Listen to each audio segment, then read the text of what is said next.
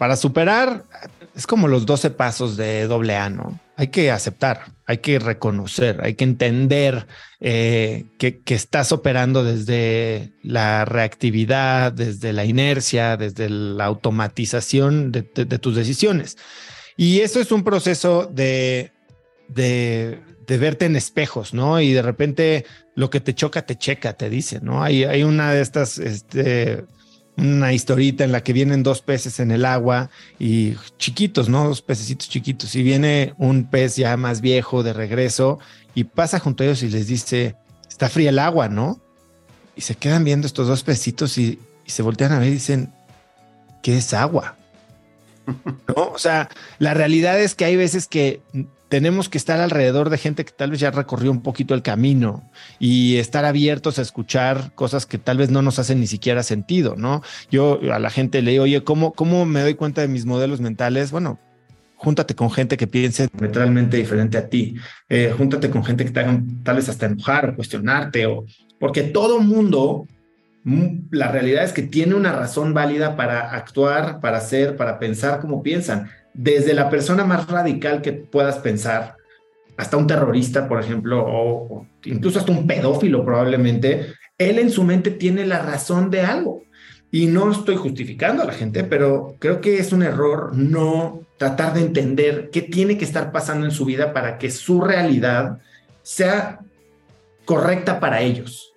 Eh, y entonces, lo, lo, primero es eso, exponerte a diferentes puntos de vista a ver, yo un poco lo que trato de hacer a través de cracks, creo que es diferente, es difícil, ¿no? O sea, el, mundo de 8 mil millones de personas son 8 mil millones de maneras de pensar diferentes. Y si yo, dentro del universo de 220 personas que entrevisto, tal vez hay diversidad, pero también hay una línea que podrías ajustarlo a un silo o a una burbuja, ¿no?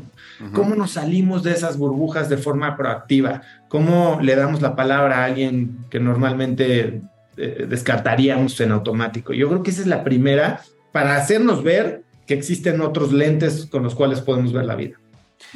Y ahí le preguntaría a Jimmy justo con, de quién te rodeaste tú, ¿no? Tuviste entrenadores como el gran Hugo Sánchez, ¿no? Este, categorizado como uno de los mejores jugadores de fútbol este, de México, hoy eh, como, como director técnico. O sea, tú de quién te rodeaste o quién te hizo en algún momento de tu vida, Jimmy, como, como cuestionarte si estabas en el camino correcto o no. También vienes de una familia, como dices, por ejemplo, tu madre eh, actriz, muy, muy reconocida. O sea, ¿tuvo alguna influencia eso para tener una óptica distinta en justamente llegar a cumplir ese sueño de jugador profesional?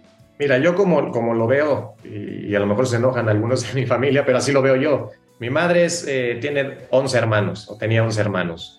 Eh, para mí es la más exitosa, la que más arriesgó, la que más hizo, y mi padre un poco lo mismo, siete, siete, seis hermanos y, fue el que, el que más avanzó, el que más se superó, el que, no, digo económicamente, eh, sino creo que los, que los que fueron por su sueño lo consiguieron y, y yo con esos dos ejemplos en casa todos los días, yo me decía desde muy chico, ¿cómo, cómo no voy? No, era una presión, era, tengo todo por ganar, o sea, tengo todo, si esto ya lo lograron, ese es el camino, ¿no? Hay que, hay que copiar un poquito lo que están haciendo y, seguramente me irá, me irá bien. Ojo, que yo desde de niño pues eres inmaduro, haces cosas que a lo mejor no, no van y no siempre fue mi pensamiento así, pero sí me he preocupado mucho por, por mejorarlo, por enfocarme, por ser mejor, una mejor, lo que se dice, una mejor versión de mí. Y después llegas a Hugo Sánchez, que para mí Jaime Lozano es uno antes y después de conocer a Hugo Sánchez. Y tuve la posibilidad, fue mi primer gran ídolo como, como, como, como niño. De muchos, de muchos. y después, o sea, llegó Hugo Sánchez, el primer día es como, lo que me digas lo hago porque tú ya lo lograste, ¿no? Es prácticamente un poco lo que, lo que Dios daba a mis padres, ¿no? Dime lo que quieras, tírate una chilena porque la vas a meter ahí. Sí, no es lo mismo que te lo diga cualquier otro porque siempre va a haber esa duda, ¿no? No, pues, ¿cómo, güey? Si tú no sabes ni pegarle, ¿cómo me vas a decir que haga esto y me va a salir, ¿no? Entonces siempre hay esa, esa duda, pero también esa gran ventaja con Hugo Sánchez. Entonces, Hugo un poco, digo, Hugo Sánchez al final de cuentas lo conocí en la intimidad, lo conocí muchos años y es un poco, si vieron The Last Dance, es, es a Jordan y, su mentalidad, su pensamiento y todo esto es, es, su propio coach prácticamente. Y Hugo era lo mismo exactamente, ¿no? Hugo es, o es lo mismo. Al final, sí, por nuestra cultura, por nuestra mentalidad, este, o lo quieres o lo odias aquí en México Hugo Sánchez, ¿no? Pero en muchas partes del mundo se le admira, se le aprecia y, y se le valora todo lo que logró. Entonces, mentalmente Hugo Sánchez a mí me hizo, pues, creo que asentar esa gran mentalidad eh, darme cuenta de que, a mí y a todos, ¿eh? no, pero hablando de mí, de que, de que podía lograr lo, lo, lo, que me propusiera siempre y cuando fuera constante, tuviera trabajo. Y él siempre hablaba de la fe también, desde, vi una entrevista hace poquito también que le hacen, y él siempre hablaba de eso, además de tener todo y de creértela, tener fe en que van a pasar las cosas, en que van a suceder. Creo que también esa fe es muy importante para poder, eh, en algunos momentos donde las cosas no están saliendo como tú quieres, pues decir, bueno, hay algo allá arriba posiblemente que, que, me está poniendo o me está volviendo o me va a iluminar el camino para, para regresar y poder conseguir lo que quiero. Hay una mezcla entonces, ¿no? Eh, según entiendo, como dices, pues tienes fe, tienes el gran objetivo en quién me quiero convertir, pero también está el trabajo diario, ¿no, Oso? Eh, tienes tu reto, gana tu mañana, ¿no? Que, que, empiezas todos los años.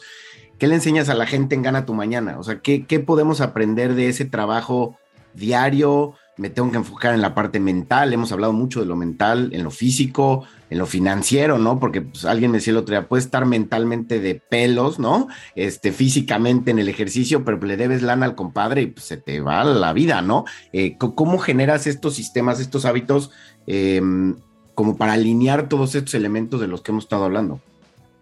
Mira, la parte financiera creo que vale la pena tocarla y sobre todo hablando en un entorno de, de, deportistas que pues hay historias de terror, ¿no? De claro. millonarios que terminan en la quiebra por malos manejos, pero a ver, entiendo que, eh, y no digo que el dinero sea todo, al contrario, el dinero no lo es todo siempre y cuando lo tengas.